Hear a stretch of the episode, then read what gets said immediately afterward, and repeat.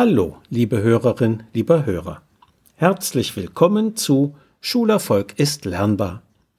Hören Sie heute aus meinem gleichnamigen Buch einen weiteren Text. Er heißt Mit Pillen gegen ADHS. Frau Kreit hat großes Glück mit ihrem Kinderarzt. Er hat ihr zu der verständnisvollen Lehrerin gratuliert, die bei ihrem Sohn Raimund, zweite Klasse, den Verdacht auf ADHS äußerte und zu einer medizinischen Abklärung riet. ADHS bedeutet Aufmerksamkeitsdefizitsyndrom mit Hyperaktivität. Das werden wir sehr gründlich angehen, verspricht Dr. Schumann und stellt das Untersuchungsprogramm vor.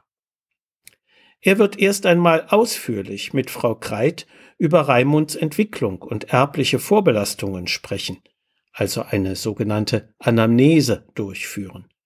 Und später Raimund allgemein untersuchen, seinen körperlichen Entwicklungsstand, Blutdruck und auch Blutzucker kontrollieren. Wenn die Blutzuckerwerte nämlich stark von der Norm abweichen, können sich ähnliche Verhaltensweisen zeigen wie beim ADHS. Ist Diabetes ausgeschlossen, wird Raimund eine Überweisung zur sozialpädiatrischen Ambulanz in der Kinderklinik erhalten. Dort können alle neurologischen und psychologischen Tests durchgeführt werden, die in Raimunds Fall sinnvoll sind. EEG, Konzentrationstest, ein Bild malen, das psychologisch ausgewertet wird, Entwicklungstest der visuellen Wahrnehmung, Intelligenztest, diverse Blutuntersuchungen, auch auf Mangel an Zink oder Magnesium sowie auf den Serotoninspiegel im Blutserum, verschiedene Schulleistungstests, Hörwahrnehmungstest und Fragebögen zu Risiken einer hirnorganischen Schädigung und vielleicht noch anderes mehr. Eine solch umfangreiche Diagnostik ist deshalb wichtig, weil die Symptome einer Aufmerksamkeitsstörung von Mensch zu Mensch unterschiedlich sind. Also muss auch die Therapie bei jedem Patienten individuell geplant werden. Das ADHS stellt eine so komplexe Beeinträchtigung dar, dass in der Regel mehrere therapeutische Maßnahmen miteinander kombiniert werden.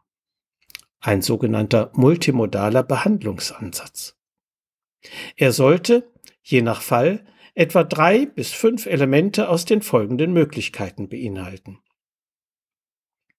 Kern der Behandlung ist die heilpädagogisch ausgerichtete Verhaltenstherapie, in der das Kind trainiert, sich strukturiert zu verhalten und mit System zu lernen.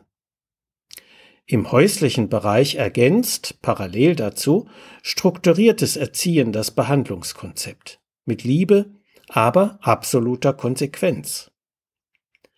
Das ist nicht leicht. Deshalb ist dazu ein Elterntraining zu empfehlen, das viele Verhaltenstherapeuten neben der Kindertherapie anbieten.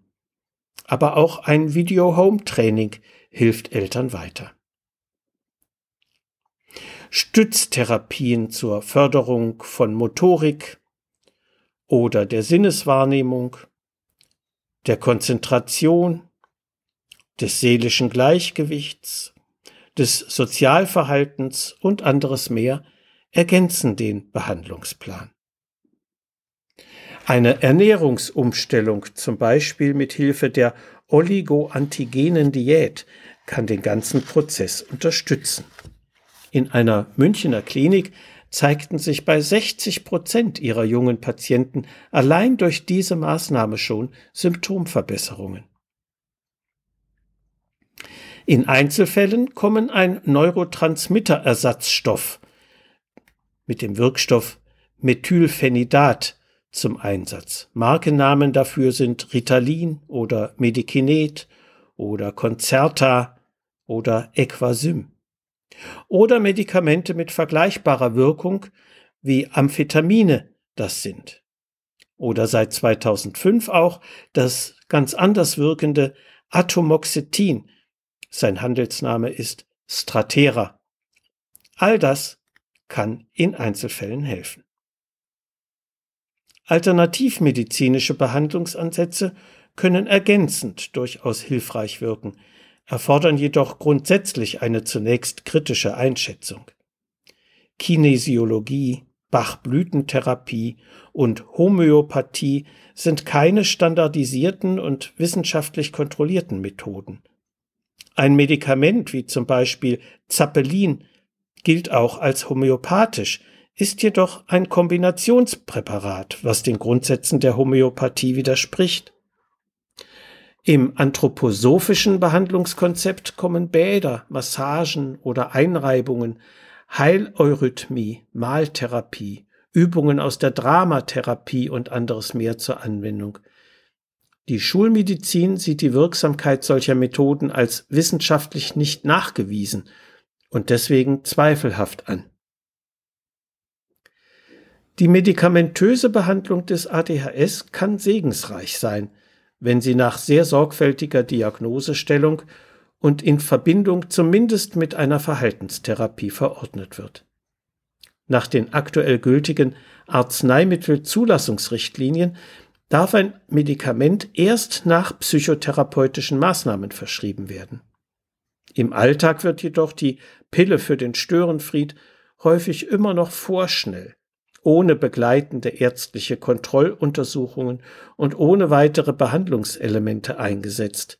Das ist fahrlässig, denn die Nebenwirkungen der Medikamente können erheblich sein. Zudem kann die Medikamentengabe ohne sonstige Therapie einem Kind die Botschaft vermitteln, hast du ein Problem, dann schluck es einfach weg. In Wirklichkeit wird das Problem aber nicht gelöst.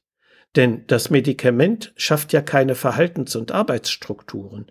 Es erleichtert es nur, sie in der Verhaltenstherapie zu lernen. Bis heute gibt es im Übrigen keine Therapie, die das ADHS heilen könnte. Das ist letztlich gar nicht nur negativ, denn die positiven Eigenschaften von ADHS-Menschen wie Kreativität, Spontanität, Einfühlungsvermögen, Gerechtigkeitssinn, Reaktionsschnelligkeit, Engagement sind schier unerschöpflich. Und für uns alle höchst nützlich. Dennoch existiert enorm viel Leid im Zusammenhang mit diesem Syndrom. Umso wichtiger ist es, ADHS als Entwicklungsrisiko ernst zu nehmen und angemessen mit den betroffenen Kindern umzugehen.